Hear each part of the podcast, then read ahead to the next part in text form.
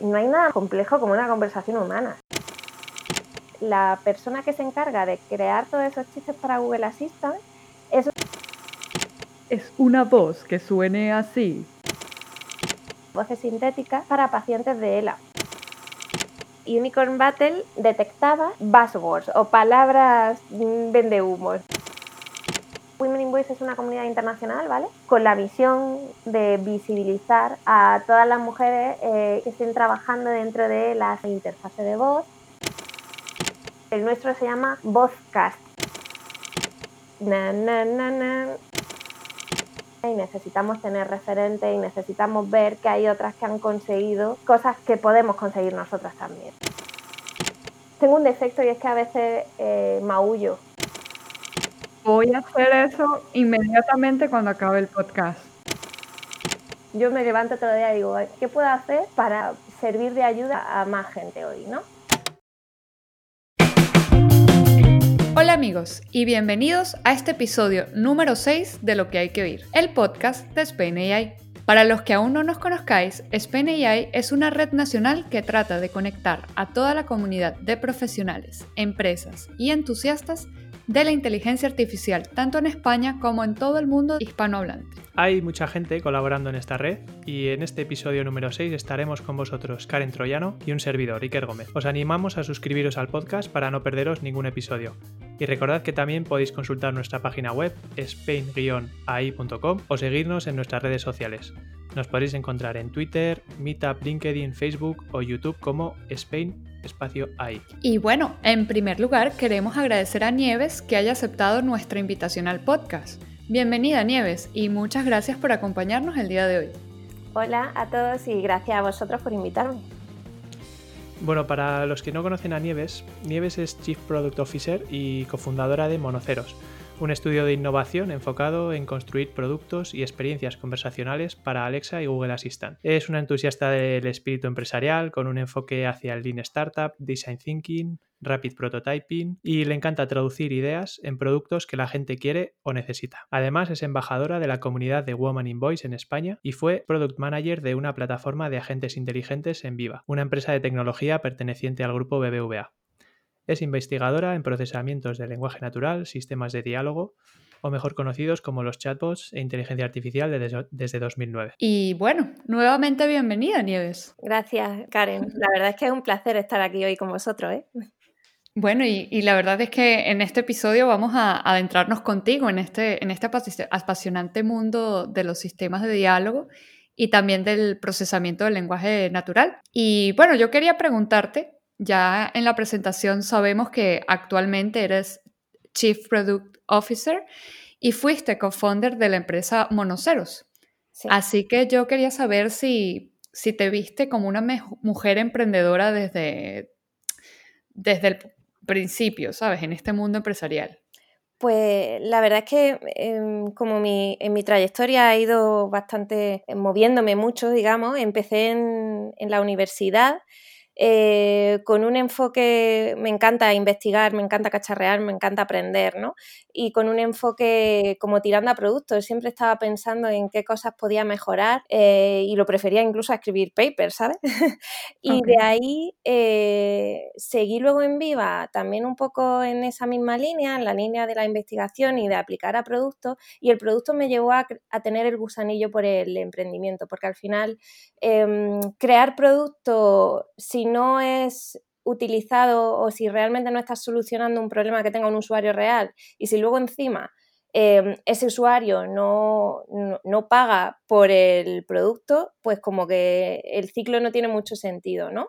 entonces fue lo que me llevó a ir pensando más en modelos de negocio, en crear una empresa que pudiera ser sostenible en el tiempo y a la vez pues que me llevara a cumplir con, la misión, ¿no? Que con mi misión personal, que al final es intentar hacer, aportar valor dentro del mundo de las eh, interfaces conversacionales, sistema de diálogo, interfaz de voz, llamémoslo como queramos, ¿no? Pero poner mi semillita ¿no? dentro de este mundo eh, tanto a nivel de empresa como a nivel de producto. Esa es mi, cosita. Pero sí, no, del desde el principio tampoco lo tenía muy claro que yo acabara emprendiendo, ¿eh? te lo digo ya.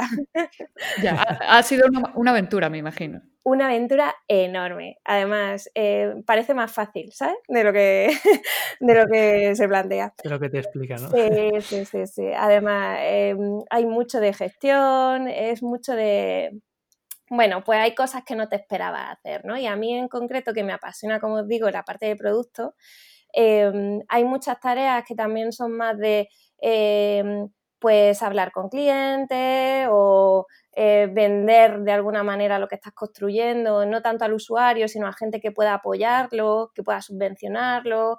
Eh, todo ese tipo de cosas requieren de muchísimo tiempo, de estructurar todo lo que quieres contar súper bien de pitchear mucho, ¿no? de validar mucho y eso es mucho tiempo y te aleja de la construcción del producto en realidad, ¿sabéis? Entonces, em, la vida del emprendimiento como eh, sobre todo pensando en los fundadores, ¿no? en los que fundamos las empresas, es, es, bastante complejo. Ahí la verdad es que comparto sufrimiento y a la vez disfrute eh, con mi socio Carlos, que, es también fundador de Monoceros Lab. Bueno, ya vemos que, bueno, que eres una entusiasta y que te gusta esto del emprendimiento, ¿no? Como dices que te, picó el gusanillo. Y hemos comentado en la intro que tus enfoques van pues desde Lean Startup, Design Thinking, eh, rapid prototyping, palabras así un poco nuevos. Eh, ¿Nos podrías contar con tus palabras o resumir un poco qué significan estos enfoques? Y, son, son estos enfoques los que eh, tú aspiras en tu día a día, en tu trabajo. Pues sí, sí, os resumo. La verdad es que los palabrejos estos ingleses, al final en lo que se traduce esto es en, en un cambio de mentalidad, ¿no? Eh, en el cambio de mentalidad a intentar aprender cuanto antes. Y esto te lo llevas a cualquier faceta o a cualquier tarea que estés planteando en, tu trabajo. en mi caso, el Lean Startup sí que tiene el enfoque de reducción de desperdicios, como se suele decir, ¿no? O sea, construir una empresa que sea, eh, que tenga una mentalidad ágil de validar eh, hipótesis y preguntas que te hagas cuanto antes para aprender cuanto antes y no tirarte infinitos meses construyendo algo que no sabes si tus usuarios van a querer y necesitar y o pagar, ¿no? Em, eh, que, es importante. Luego, el design thinking va un poco también en, la, en el sentido de pensar y centrarte en el usuario, que eso es algo que he hecho mucho en falta muchas veces en cuanto a la construcción de productos. Se crean productos desde la tecnología, ¿no? Y a veces nos olvidamos que esto lo van a usar personas y que le tienen que resolver el problema a las personas, ¿no? Entonces, el design thinking me gusta porque me ayuda a empatizar mucho y a ponerme a pensar primero en eso, en las personas.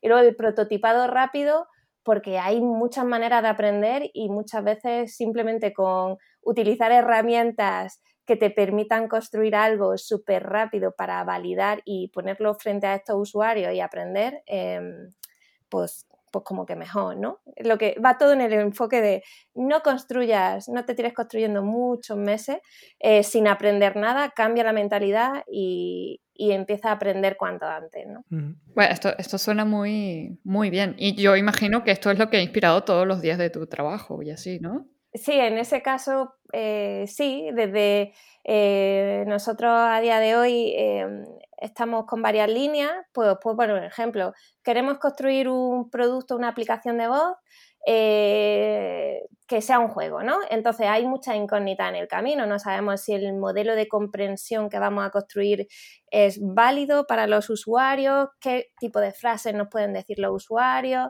eh, si luego eh, las restricciones y limitaciones técnicas que tenemos con estas herramientas y plataformas nos van a permitir construir esa idea que queremos y que sea conversacional y que funcione solo para voz, ¿no? Nos planteamos un montón de preguntas. Entonces, pues, ¿qué hacemos?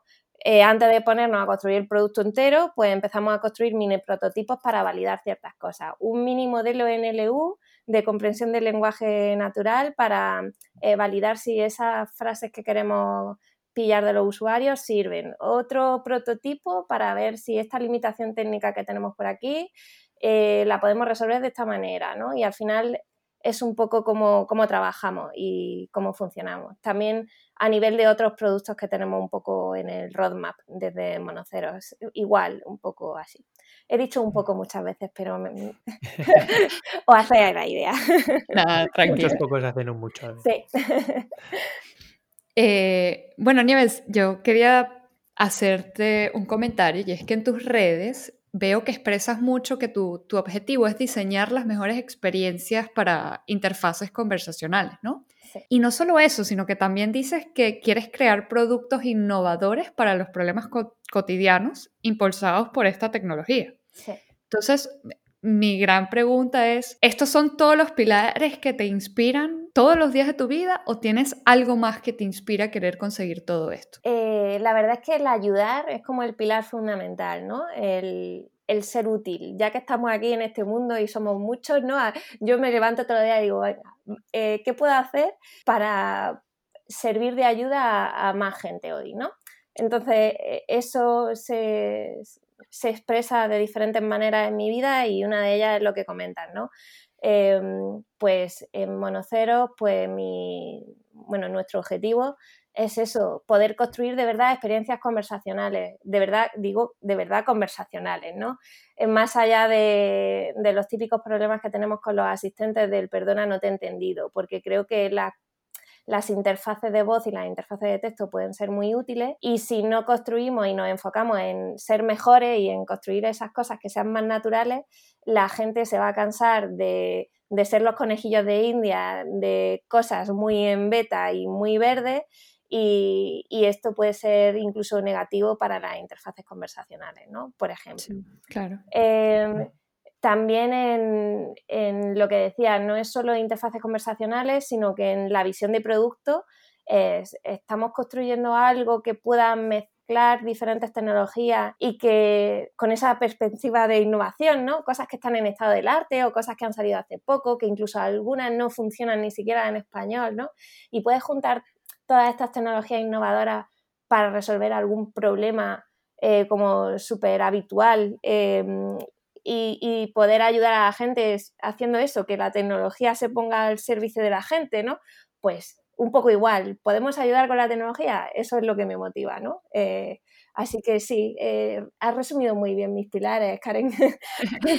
me, bueno, esto todo nos lo has dicho tú a través de tus redes. Entonces, y veo que estás perfectamente alineada, tus pensamientos, tus redes, todo muy bien. Eso, eso está increíble, vamos. Genial que a veces es difícil ¿eh? también.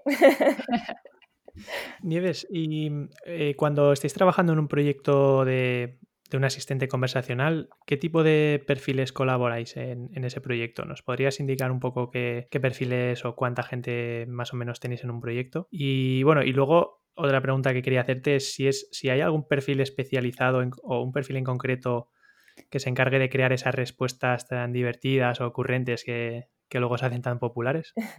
Eh, me encantan tus preguntas, sobre todo la última. A ver si te la respondo la última, ¿eh? empiezo por la primera. Vale. Pues la verdad es que dentro de los perfiles eh, que colaboran en proyectos conversacionales, la verdad es que cuando hablamos de proyectos conversacionales, os voy a poner ejemplos también para que os hagáis una idea, ¿no? Eh, podemos estar hablando de, de, una empresa como Aura, ¿no?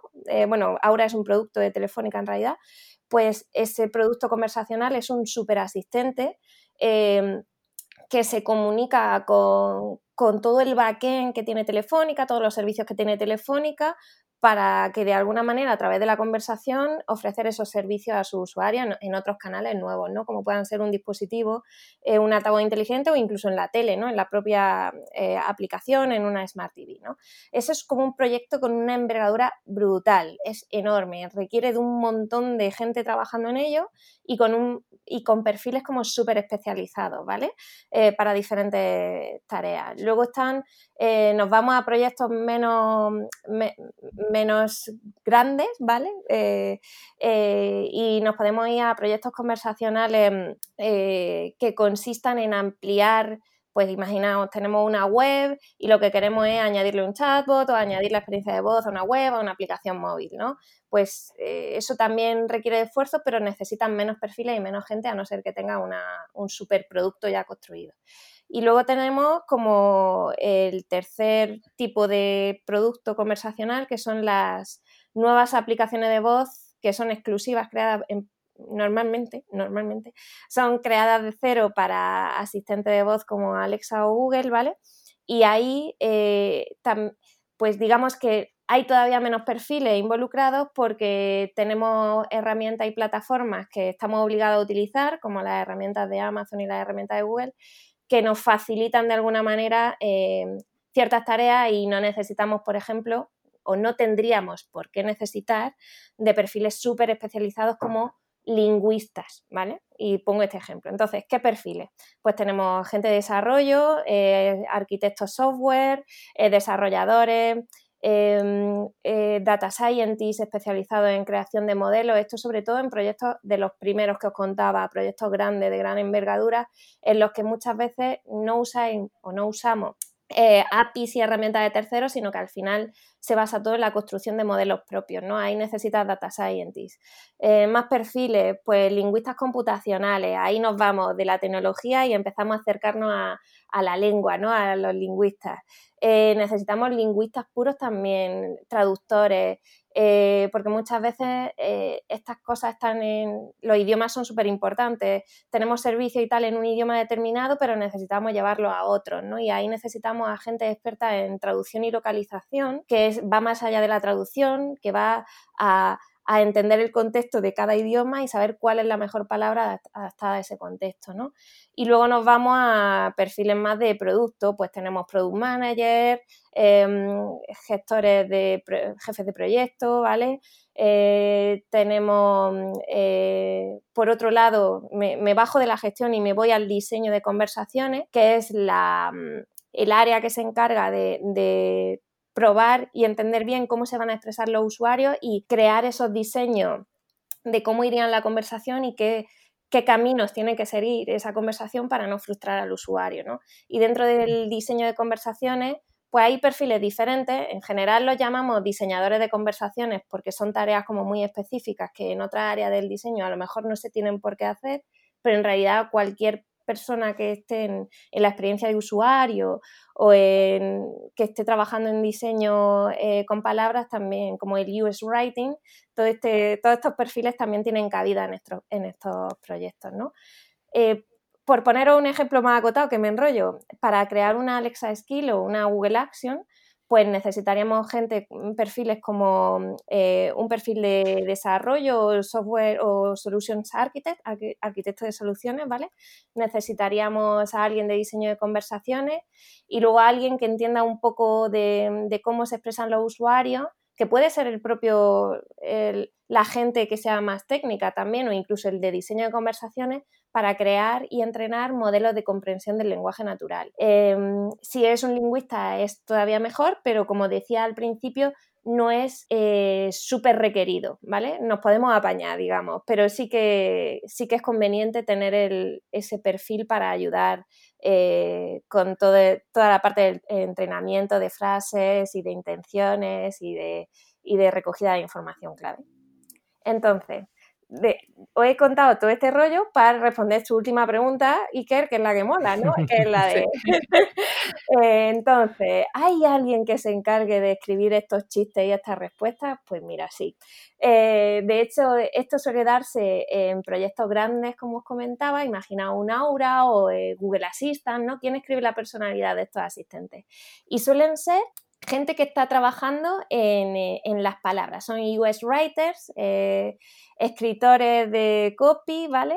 O incluso gente que viene del mundo del storytelling, de, la narrativa. Eh, de hecho, como anécdota, que sepáis que la persona que se encarga de crear todos esos chistes para Google Assistant es una chica que estaba trabajando como guionista eh, para Pixar allí en, Estados Unidos y la contrataron para Google Assistant, sí. Porque esa gente al final está acostumbrada a crear personajes, a crear caracteres, ¿no? A crear esas personalidades que sean coherentes y es súper importante eso para que luego los chistes no estén descuadrados, ¿sabes? Que diga, uy, este chiste no me pega con este otro, ¿no? O esta respuesta no me pega con esta otra. Para tener personalidades coherentes hacen falta gente experta en eso y, esta gente es clave, ¿no? Mm. Ya, claro. Wow, qué, interesante. Pero eh, igual con todo lo que has contado un poco del equipo y tal, eh, tengo una duda con respecto a, tu empresa, ¿no? Y es, eh, ¿tenéis proyectos basados en asistentes de voz de, otras personas o también tenéis algún desarrollo de, producto? Pues efectivamente en Monoceros tenemos como tres líneas. Eh, tenemos la de creación de productos de voz propios nuestros para asistentes de terceros como Alexa o Google Assistant. Un ejemplo es el primer producto que hicimos, que es el juego de Veo para Alexa, ¿no? Entonces, lo que hacemos es que solemos experimentar, tenemos bastantes ideas, queremos ir aprendiendo de, estas herramientas y crear este tipo de juegos nos sirve para aprender y a la vez para, mm, para tener productos que puedan ser o entretenidos o que sean útiles a, la gente que está dentro de o que utiliza Alexa Google Assistant. ¿no?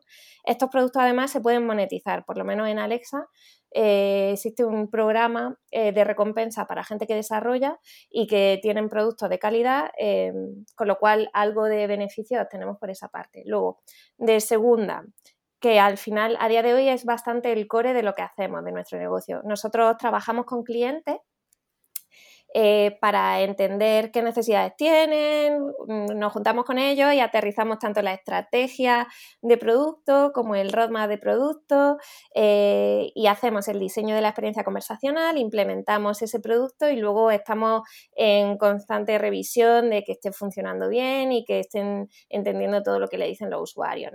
Y esto pues también eh, normalmente estamos haciendo esto para que esos productos estén en Alexa o Google Assistant concretamente sobre todo más en Alexa, ¿vale? Y luego, por esa tercera pata eh, de lo que hacemos, nosotros hacemos eh, productos tecnológicos también, ¿vale? Eh, hace ya un par de años lanzamos un producto para validar si tenía sentido o no, que era una, plataforma para añadir personalidad a chatbots que estuvieran en, en herramientas como Chatfuel o Dialogflow, ¿vale? Em, esto tiene mucho que ver con lo que comentaba antes, con esa parte más de, producto, de intentar construir algo que sirva a la gente y la motivación de esto fue pues que hay un montón de chavos que no entienden muy bien em, conversaciones genéricas de saludos, despedidas, gracias o preguntas un poco de, como decía Iker antes, preguntas un poco de chistes o chorras que la gente suele hacer a los chatbots y nosotros creamos esto con el objetivo de que nosotros gestionábamos eso y la persona que tuviera el chatbot solo se tenía que dedicar a crear la conversación de, de, su, de, su, servicio o producto y olvidarse del resto del small talk, ¿no? de, la parte más conversacional. Que ahí mismo que no, pues que, que nadie va a pagar por ello. Así que nada, ese lo descatalogamos. Y ahora estamos con, con productos de voces sintéticas. Estamos experimentando eh, para mm, construir voces sintéticas más naturales y expresivas en español, que no hay casi nada, por no decir nada, ¿no? Eh, ok, yo, yo, te voy a detener allí y te voy a hacer una pregunta. ¿Qué es una voz sintética? Porque cuando me dices eso, yo lo que puedo imaginarme es una voz que suene así. y no sé si es eso. Eh, vale, una voz sintética es una voz máquina, creada por una máquina, ¿vale? No, hay diferencias como las voces de locutores o voces de personas de las voces sintéticas.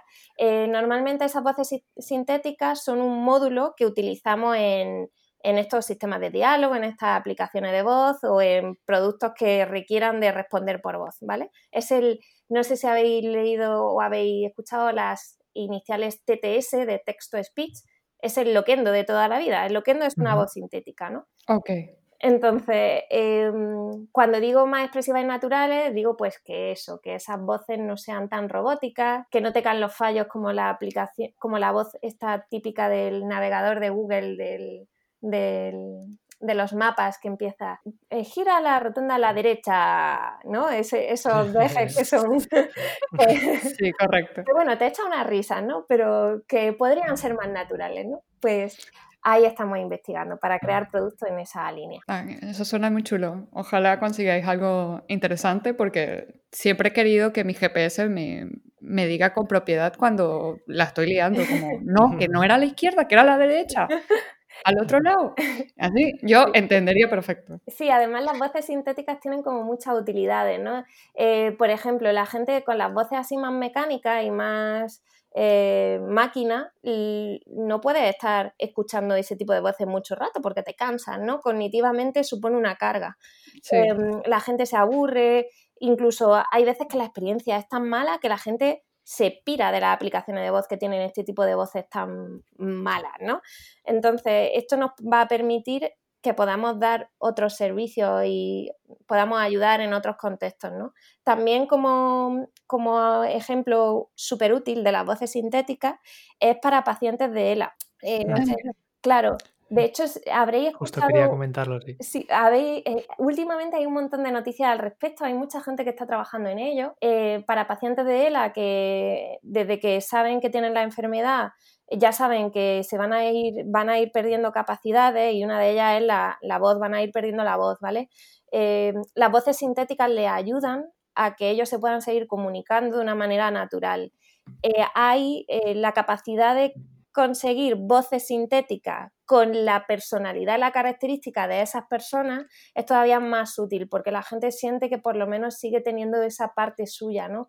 Su voz, aunque sintética, con, pero con sus matices, ¿no? Con, y es súper útil para ellos. Esto es una aplicación muy positiva de... Sí, sí. Sí, sí precisamente eso, quería hacer un, un pequeño inciso ahí, sí, porque quería comentar que hace poco escuché en un podcast, creo que era Catástrofe Ultravioleta, eh, un episodio que hablaban precisamente sobre esto, sobre eh, las voces y cómo podían sustituir a personas con, eh, bueno, no solo con ELA, ¿no? También enfermedades o tumores en la garganta, personas que se habían quedado sin voz, a las cuales les grababan su voz previamente, su voz natural, su voz real, y luego, pues, el asistente que le implementaban pues ya tenía esa misma voz, entonces para ellos era de gran ayuda eso, el poder escucharse de nuevo, sí también para las personas de su alrededor, ¿no? Al final es, un poco más cercano también, o sea Que, sí, muy, muy interesante la verdad. Sí, la verdad es que tiene, tiene mucho impacto y este tipo de cosas son las que nos motivan a seguir experimentando y poder aportar ahí eh, nuestro granito. Bueno, que así sigan los logros. Yo igualmente quiero, ya que estamos mencionando estas cosillas, eh, ¿qué dificultades eh, han enfrentado como quizá empresa joven en el camino, con los proyectos? Sí, la verdad es que muchas, ¿no? Decíamos antes, no nos mm. han explicado que esto de montar una empresa es muy complicado, ¿no? y, bueno, la primera es, y yo creo que la más importante es construir un, modelo de negocio sostenible para tu empresa, ¿no? Al final, eh, pues si quieres seguir haciendo más cosas, necesitas poder ingresar dinero, ¿no? Entonces, en mucha, en la innovación en España no está en su auge ahora mismo con todo el tema de la crisis y eso, lo, o sea, lo hemos vivido, ¿no? Desde que todo esto ha pasado, pues no han salido tantos proyectos, la gente no apuesta tanto por este tipo de tecnología o de aplicaciones. Eh, pues eso nos, pues es un reto, ¿no? Tenemos que, darle la vuelta a eso. Y luego la parte de financiación, em, es complejo. Si quieres estar trabajando en producto y nuestra, es lo que más nos gusta, el tener que estar buscando financiación también te requiere mucho tiempo, ¿no? Y al final te das cuenta que emprender consiste en dedicar tu tiempo muchas veces en otras cosas que, que no te molan tanto y, que al final son necesarias para que tu empresa siga adelante, ¿no? Entonces yo te diría que es eso, esas son las, todas las dificultades las englobaríamos ahí en eso. Y nos hemos enterado, Nieves, que en el año 2017 tu equipo presentó en The Disrupt Berlin Hackathon un proyecto del que queremos que nos cuentes un poquito más. Se llamaba Unicorn Battle, si no me equivoco. Sí, sí. Eh, y bueno, ¿qué, ¿qué, es o qué era Unicorn Battle y, ¿Y cómo quedasteis en ese hackathon? Pues eh, la verdad es que esto fue, mm, eh, fue muy curioso. No sé si conocéis el evento del Disrupt. Es un evento que hacen con charlas, ¿no? Entonces se tiran tres días con charlas de que se traen a cracks de startups de San Francisco. Eh, de hecho, en, estos eventos nosotros llegamos a ver a los robots de Boston Dynamics allí en el, mm. en, el stage directamente, ¿no? O sea, para que os imaginéis cómo es este evento. Y antes del evento suelen hacer este hackathon, ¿no? Para que la gente que participe, los que ganen algo, pues aparte de premios metálicos, se pueden llevar entradas para asistir a este evento. Entonces, eh, participé dos años seguidos Y los dos años íbamos con el objetivo de ir al hackathon que era gratis, pero conseguir entrada para luego quedarnos al evento, ¿vale?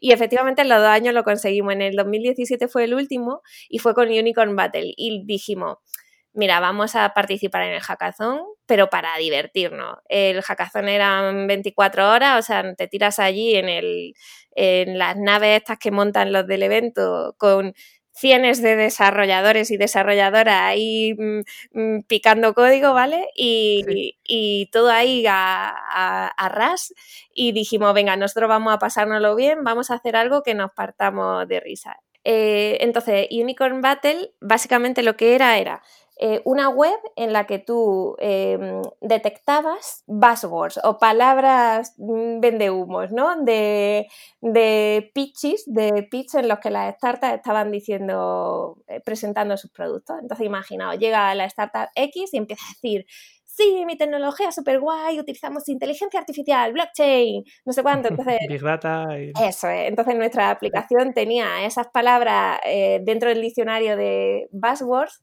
y en cuanto sonaba, la persona decía uno, le íbamos incrementando el nivel de, de, empresa unicornio. Por eso lo de unicornio, ¿no? Entonces, la batalla de los unicornios. Así que eh, al final teníamos como un ranking de qué empresa había dicho más palabras de este estilo y esa era la que iba a ganar en el ranking de unicornio. La verdad que era, era un poco chorra la idea, pero nos lo pasamos súper bien porque teníamos una marioneta incluso de unicornio que usamos como GIF. Mira, mira, nos lo pasamos eh, de lujo. Luego, tecnología chula, el reconocimiento de voz, que utilizábamos el reconocimiento de voz que tiene Google para tener eh, la capacidad de entender esos pitches en directo y, hacer la transcripción y de ahí eh, ir extrayendo esas palabras que nosotros le habíamos metido en el diccionario.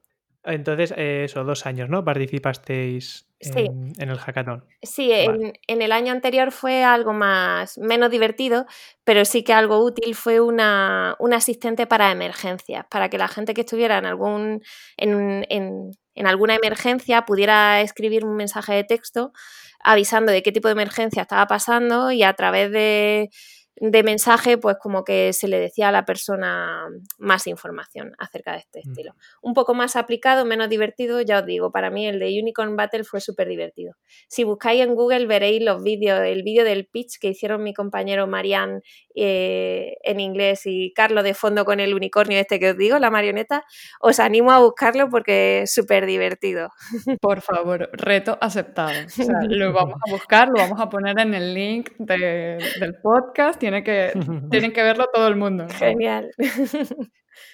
Y bueno, Nieves, yo, yo igual tenía un poco más preguntas quizá de temas de reconocimiento de voz y asistentes conversacionales y un poco para mezclarlo con temas de, de inteligencia artificial.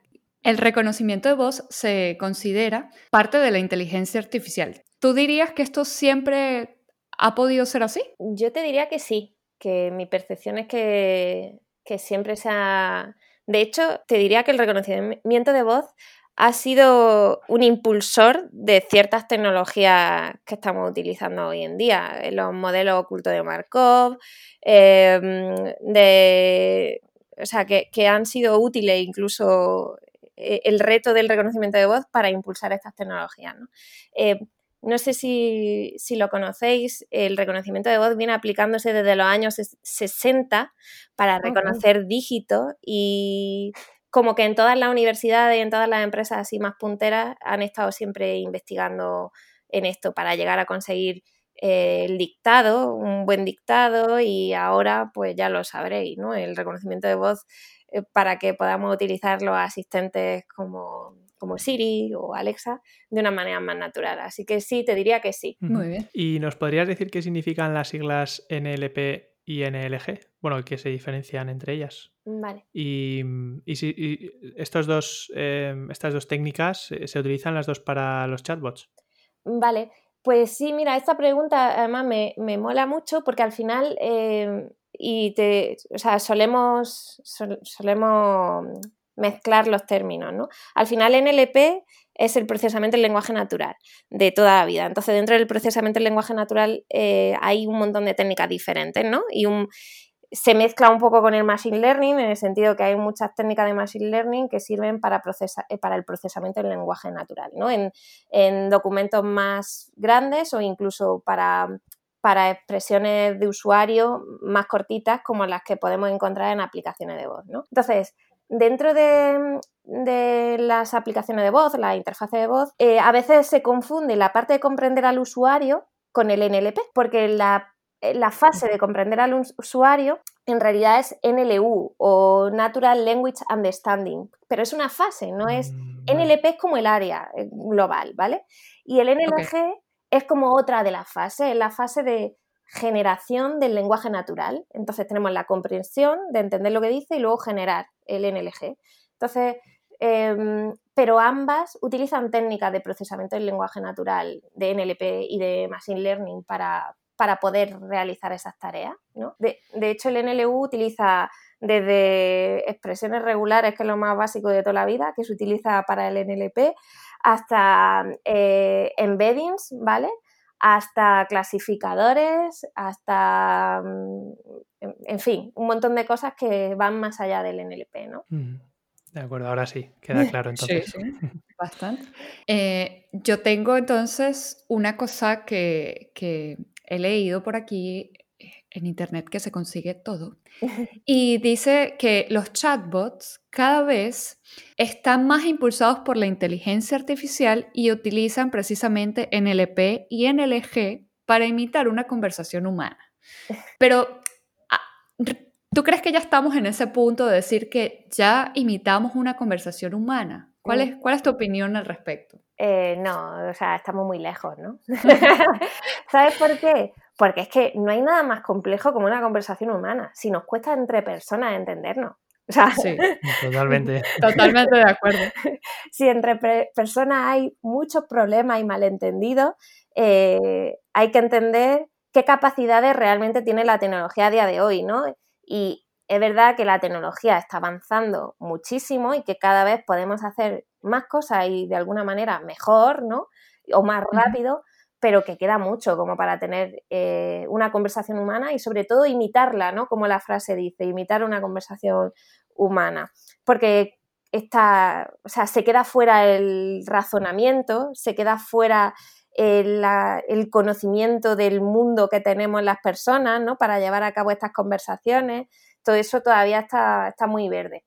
Eh, lo que sí es verdad que, podemos encontrar eh, que sea asequible, pues mira, la parte de comprensión de usuario está muy trabajada, la parte de reconocimiento de voz eh, está muy trabajada. De hecho, el reconocimiento de voz em, funciona también en, sobre todo en plataformas grandes como en Google o en Alexa, que han podido entrenar sus modelos con infinidad de datos, ¿vale? Funcionan también que incluso entienden mejor, hacen esa transcripción de texto a, perdón, de esa transcripción de lo que dicen los usuarios a texto mejor incluso que lo humano, ¿vale? Ahí, pues sí, eh, están como a un 95% de, de tasa de éxito, por decirlo así mm, rápido y mal, ¿no? O sea, hay, hay esperanza. Hay, esperanza, pero ya sabéis que la inteligencia artificial eh, se aplica a problemas muy concretos y lo importante es tener un buen dataset, eh, etcétera, etcétera. O sea, de aquí a una conversación humana nos queda todavía. Hay mucho trabajo por hacer aún. Sí, sí, sí, sí. ¿Y, ¿Y cuándo crees tú que, que empieza esa evolución o ese punto de inflexión en el que pasamos de un simple reconocimiento de voz a ya chatbots, mm, asistentes conversacionales, etcétera? Pues el punto de inflexión eh, fueron los móviles, los dispositivos móviles. Yo creo que cuando entraron eh, con fuerza tanto mm, claro, tanto eh, los dispositivos de Apple como los de los Android, ¿no? Em, vieron Google y, y, sí, bueno, y Apple, perdonad, no quiero mencionar al asistente, vieron que tenían eh, unos dispositivos que estaban llegando a cada vez más gente con usuarios de diferentes partes del mundo y que gracias a ellos podían de alguna manera empezar a entrenar mejores modelos, ¿no? Eso fue por un lado, ese que la tecnología estuviera disponible a más gente, pero luego también la la capacidad de cómputo que mejoró, hoy mejoró mm. brutal gracias a la nube, ¿no? Entonces, vale, tenemos datos, pero no podemos gestionarlo. Entonces, con la nube se pudo empezar a entrenar modelos cada vez más grandes en menos tiempo posible, ¿no? Y eso permitió que, que pudieran, de hecho fue Google de los primeros que pudo tenerlo, un reconocedor de voz cada vez más potente y que fuera útil. Y eso ya fue como la puerta abierta a que los asistentes entraran. Entró Siri, entró Google Assistant o Google Now en su día, luego entró, entró Alexa. Eh, esos, yo creo que esto ha sido, ¿no? Eh, como decía, lo que, lo que ha hecho que sean como más mainstream estas, eh, estos productos. Al final la gente dice, ah, mira, puedo hablarle a esto, puedo escribirle a esto, ¿no? Antes, pues sí, había chatbots, había mm, asistentes, pero no dejaban de ser eh, pues alguna web en la que entraba y eh, escribía o alguna cosa como más en local, ¿no? Mm, entonces, esto ha sido muy útil, la verdad. Ok, ¿y tú crees que entonces estas mejoras de los últimos años podría estar relacionada también con el deep learning que, nos ha dado estas mejoras en los últimos años de la evolución del reconocimiento? Sí, al final, em, al final es lo que decía, ¿no? Tenemos la capacidad de cómputo para poder tener eh, esos modelos que cada vez sean más grandes y que funcionen, que se entrenen antes y que funcionen más rápido, ¿no? Entonces eso es clave. ¿Y es clave para qué? Para poder aplicar técnicas y como, bueno, para poder tener modelos con deep learning y eh, que nos resuelvan que además los modelos de Deep Learning ya sabéis que son súper buenos para extraer patrones eh, de una manera más rápida y más potente, ¿no? Entonces, eh, eso por un lado y luego por otro que, claro, si estos asistentes los estamos usando miles de millones de personas en el mundo, pues tenemos datos. Al final, si la capacidad de cómputo está ahí, pero no tenemos los datos, eh, no nos sirve para nada, ¿no? Entonces, esas dos mm, líneas unidas son las que han hecho que, que esto tenga sentido. De hecho, hay gente que construye productos, que construye eh, chatbots o asistentes, o bueno, que quiere construir sus propios asistentes con sus propios modelos. Y la primera cosa que se dan cuenta es, joder, es que necesito datos, ¿no? Eh, tirar de modelos que ya están preentrenados y que están disponibles open source o construirte tú el modelo cuesta muchísimo tiempo y muchísimo esfuerzo. Y eso es mucho dinero. Entonces, Mm, necesitamos esas dos patas, ¿no? El que sea algo que lo utilice mucha gente para que podamos tener datos y que luego sea fácil de eh, que tengamos capacidad de cómputo para poder entrenar modelos más rápido. Y en tu experiencia, ¿cuál de los asistentes de voz que hay hoy en día consideras que funciona realmente bien con el español? Pues en español, la verdad es que tanto Google Assistant como Alexa funcionan muy bien. Bueno, Siri, Siri también. A Siri no, no, nos olvidemos de Siri. Siri está ahí. Siri también funciona muy bien, pero es verdad que cada uno tiene como sus, sus puntos fuertes, digámoslo así, ¿no? Eh, el punto fuerte del asistente de Google es el grafo de conocimiento que tienen y el conocimiento para dar respuesta a lo que cualquier persona le puede pedir. Y luego Alexa eh, mm, que están mejorando también mucho en esta parte de conocimiento, lo que tiene es una personalidad y unas respuestas que enganchan mucho también a, los usuarios a seguir eh, jugando o probando el asistente. Pero ambos tienen como las funcionalidades clave ya disponibles, se enganchan con tu calendario, em, te permiten gestionar tareas, te permiten preguntarle cosas súper imprescindibles en tu día a día. No están pensados sobre todo como asistente del día a día para funcionalidades eh, pues muy de, hacer getting things done, de, productividad, del día a día. Muy bien, y una, pregunta, o sea, ¿qué, ¿qué, avances tú esperarías en el futuro para, los chatbots? ¿Qué, ¿Qué, ves, qué ve Nieves en el futuro con los chatbots? Pues, em, vale, con respecto a los chatbots en concreto, y aquí me olvido de la parte más de voz o de asistente como Alexa o Google, ¿vale? Si me centro solo en chatbot, os diría mm, que, van a empezar a ser más conversacionales. Eso que hace unos años no lo eran tanto, que nos encontrábamos chatbots que eran más botones, que los usuarios tenían que pulsar y tenían que seguir como un montón de pasos hasta llegar a lo que querían. Ahora en realidad todo va más a, conversacional gracias a herramientas como Rasa.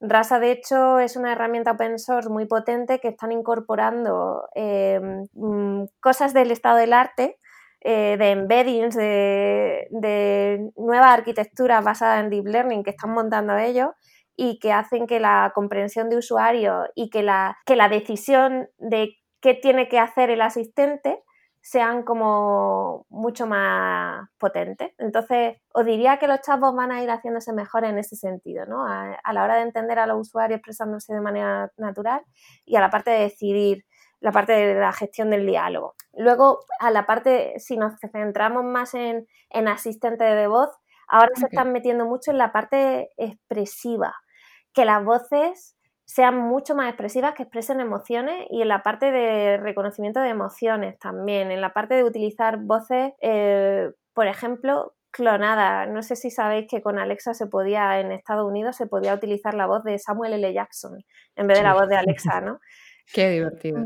Van, a esa parte, sí. Muy bien, Nieves, si te parece, vamos a pasar a hablar un poco de Woman in Voice, ¿vale? En, en el año 2018 te conviertes en embajadora de Woman in Voice, que es la comunidad de mujeres en España de interfaces de voz. Y nos puedes contar un poco más eh, tu experiencia en esta comunidad y, bueno, y, si nos puedes contar un poco más también sobre esta comunidad, sobre, sobre qué hacéis. Pues sí, la comunidad es una, Women in Voice es una comunidad internacional, ¿vale? Que tiene como diferentes chapters en diferentes países.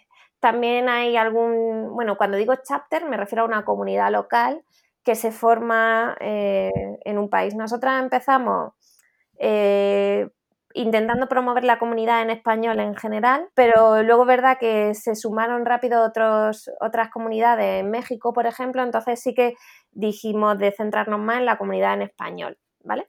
Entonces, Dentro de la comunidad en español, desde 2018, como bien dices, que fue nuestra primer, nuestro primer contacto con la fundadora de la comunidad global, que, es Joan Palmiter Bayorek, pues empezamos a hacer eventos. Eh, eventos, bueno, con la misión que tenemos como comunidad de visibilizar a todas las mujeres eh, y minorías que estén trabajando dentro de las interfaces conversacionales o interfaces de voz, eh, más concretamente, que son muchas, con muchos perfiles diferentes, como decía, si os acordáis de la pregunta de qué perfiles trabajan en interfaz de voz, tenemos muchísimos perfiles diferentes. Eh, y, eso, entonces hacemos eventos, eh, eventos al principio físicos y presenciales, ahora ya más online, y, tenemos otra iniciativa de apoyo de apoyo laboral. Tenemos mentorización, tenemos, estamos trabajando ahora en una, en una iniciativa de ofertas laborales. Estamos trabajando en un podcast también, como el vuestro. Este, el nuestro se llama Vozcast, ¿vale? Así con la mm. coña un poco. Qué bueno, qué bueno. Me, encanta, me encantan estos nombres de podcast de comunidades. La verdad que sí. Increíbles. Son los que, los que hay que oír. Sí. Que hay que oír. Ahí darle el mérito del naming y del branding a, a Aida, nuestra, una de nuestras embajadoras que, lo vio claro. Dijo, ¿vodcast? Y dijimos, bien. Qué genialidad, de verdad. Sí, sí, y, bueno, eh, ahora que mencionaste un poco de la diversidad y la inclusión, eh, hemos visto que en, el, en junio de, este año, del 2020, eres CDO, ¿no? ¿O sería algo así? Sí que quiere decir Chief Diversity and Inclusion Officer de, esta iniciativa de Woman in Voice. Entonces, eh, ¿qué les dirías a los grupos minoritarios para incentivarlos en trabajar o investigar en esta área de las interfaces de voz? Pues eh, me encanta tu pregunta, Karen. Yo, adelante. Pues, Inspíranos, por favor. La verdad es que es, eh, les diría que es importante que se sumen a este, a este sector porque al final, em, si queremos crear productos, porque al final estos productos tienen tecnología detrás, modelos que se entrenan con diferentes usuarios y necesitamos perfiles diversos, pues para tener productos que realmente sean útiles para cualquier tipo de persona, ¿no? Y sumar las diferentes perspectivas y los diferentes problemas a estos productos. Si, si los equipos de creación de productos no son diversos, estos productos pues van a tener muchos problemas, ¿vale? Tanto de entender a diferentes usuarios como, eh, por poner un ejemplo, problemas con la personalidad que pueda tener el asistente, que pueda... Eh, eh, y además esto es un trabajo que se está haciendo mucho, hay mucho mucho debate acerca de si lo, por qué los asistentes son todos mujeres, ¿no? Bueno, que luego en realidad no es todo tan así. No todos los asistentes son mujeres, pero sí que es verdad que hay una tendencia a continuar ciertos estereotipos, ¿vale? Que no son buenos cuando estamos pensando que luego estos asistentes los pueden utilizar eh, niños, por ejemplo, en casa y empiezan a tener ciertos comportamientos con estos productos que quizás no sean los más adecuados, ¿no? Entonces, tener equipos diversos ayuda a romper eh, ciertos patrones y ciertos estereotipos y nos van a ser mejores, vamos a poder construir asistentes mejores. Así que les diría que se sumaran. Además, que comunidades como la nuestra de Women in Voice eh, les va a ayudar y les va a apoyar en lo que necesiten, así que que no duden en, contactarnos si no, si no saben muy bien cómo encontrar su hueco en esto. Eh, porque además de construir productos, también estamos en unos entornos laborales que están muy, bueno, o que, los que somos minorías, las mujeres y somos minorías todavía, ¿no? Entonces a veces pues surgen problemas y necesitamos el apoyo de otras mujeres y necesitamos tener referentes y necesitamos ver que hay otras que han conseguido eh, cosas que podemos conseguir nosotras también, ¿no? Y que eso nos pueda servir de inspiración en nuestra carrera para no tirar la toalla en momentos de frustración eh, y seguir adelante, ¿no? Que de eso hay mucho en nuestra carrera. Muchísimo, muchísimo, muchísimo. Así que nada, eh, la comunidad va un poco también a eso, a apoyarnos y a que a pues eso, ayudarnos a seguir y continuar en este, en este mundo. Pues muchas gracias por esta decisión de promover estos grupos minoritarios, minoritarios en esta área de trabajo. Nada. Sí, invitamos también a, todos los oyentes y sobre todo las mujeres que escuchan este podcast que, bueno, que se pasen y, y, si quieren cualquier cosa o cualquier duda, pues que te, que te contacten. Eso es. ¿vale? Eso es, que me contacten. y ya para terminar este bloque de, de preguntas, eh, bueno, hemos iniciado una costumbre en estos episodios en, en el cual eh, pedimos a nuestro anterior invitado que te lance una pregunta al invitado siguiente. Entonces, eh, en el episodio anterior nos preguntaban qué aplicación de la IA te parece más fascinante y cuál, bueno, qué problema que se está intentando resolver con IA no será posible resolver? Vale, eh, pues os pongo así, lo primero que se me ha venido a la cabeza es GPT-3, ¿vale? Y Blender. Mm. okay, ya, ha salido, ha salido. es que como lo conversacional me llama, ¿sabéis?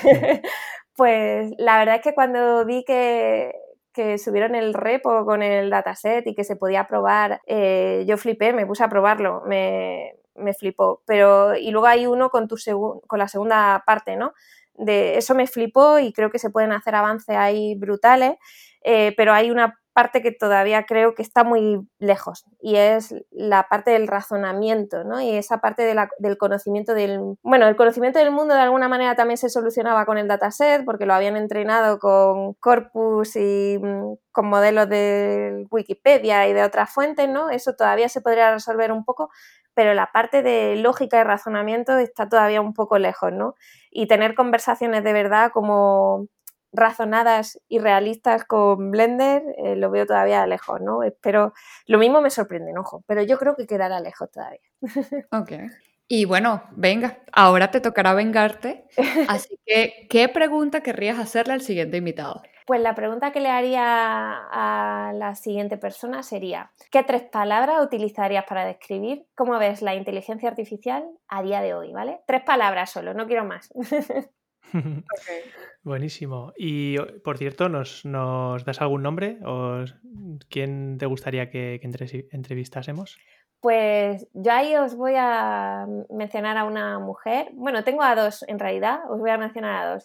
Una sería Verónica Alfaro, que también es embajadora de Women in Boy y es una crack eh, lleva un montón de años trabajando en esto. Ella es lingüista computacional con un montón de experiencia en esta parte conversacional. Eh, y luego diría eh, mi, inspiración número uno en esto y, la razón de por qué estoy aquí, que fue mi tutora de proyecto, Zaira Callejas, profesora de la Universidad de Granada, que además ella está trabajando eh, con proyectos H2020 eh, para, salud mental e interfaces conversacionales y además también con una parte de reconocimiento y expresión de emociones. Ella en su tesis trabajó sobre esto y la verdad es que es súper interesante. Wow, sí, sí, bastante.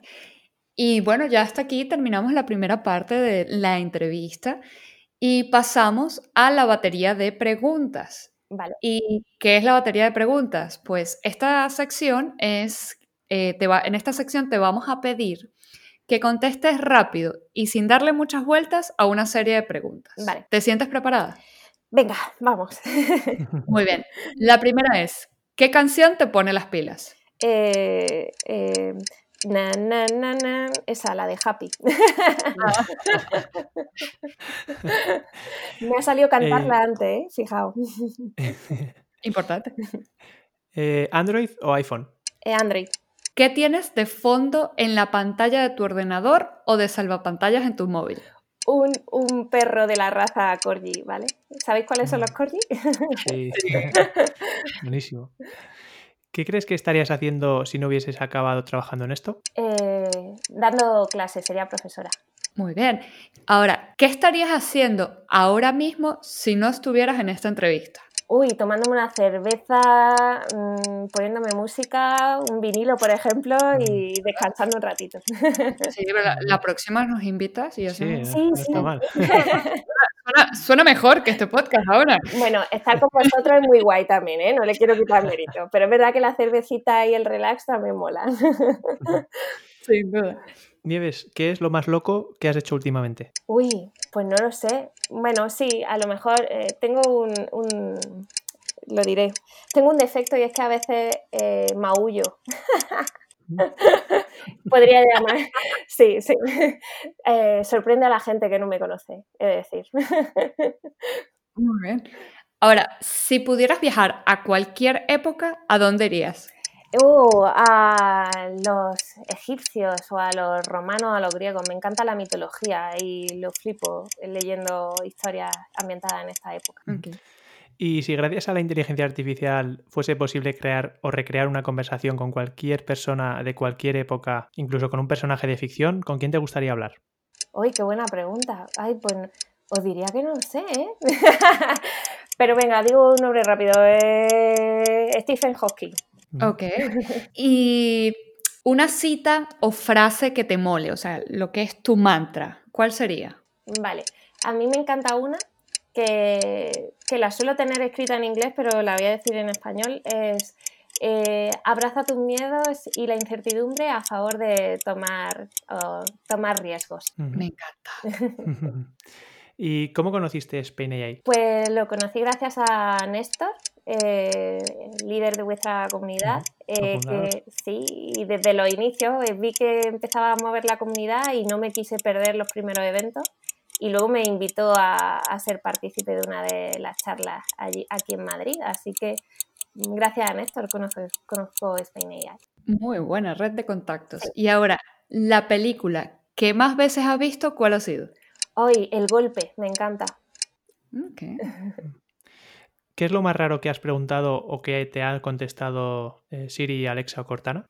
Ay, pues no lo sé.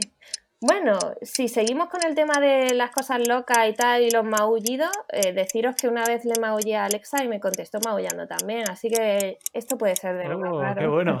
Voy a hacer eso Qué bueno. inmediatamente cuando acabe el podcast. Con, Gu- con Google también funciona, también funciona ladrando, lo probé también. ¡Qué bueno! ¡Qué maravilla! Sí. ¿Y qué prefieres, PyTorch o TensorFlow? Eh, venga, PyTorch. Y la última, sí o no, ¿has buscado tu nombre en Google? Sí. Por supuesto. Hay que cambiar esta pregunta ya. ¿Cuántas veces has buscado tu nombre? Es en verdad. Google? ¿O cuándo Sí. fue la última vez, no? Eso es. Eso es. Todos los invitados han dado sí de sí. O sea, en seis episodios, vamos. Sí. Bueno, Nieves, y ahora ya sí que sí, llegando al final de, de la entrevista, antes de cerrar, eh, nos gustaría que tuvieses un momento épico, ¿vale? Y Vale. cerrases con una frase, o cita o pensamiento, puede ser incluso la que has utilizado antes, pero eh, nos gusta darle una vueltita de tuerca, ¿vale? Entonces, eh, lo que hacemos es generamos dos palabras de forma aleatoria con, eh, con una web que utilizamos Vale. y nos gustaría que dijeses esa misma frase, pero intentando encajar estas dos palabras, ¿vale? ¿Te atreves? Mm, Vale, una pregunta rápida. ¿Puedo, Sí. o sea, en general queréis una frase, ¿no? Sí, una frase.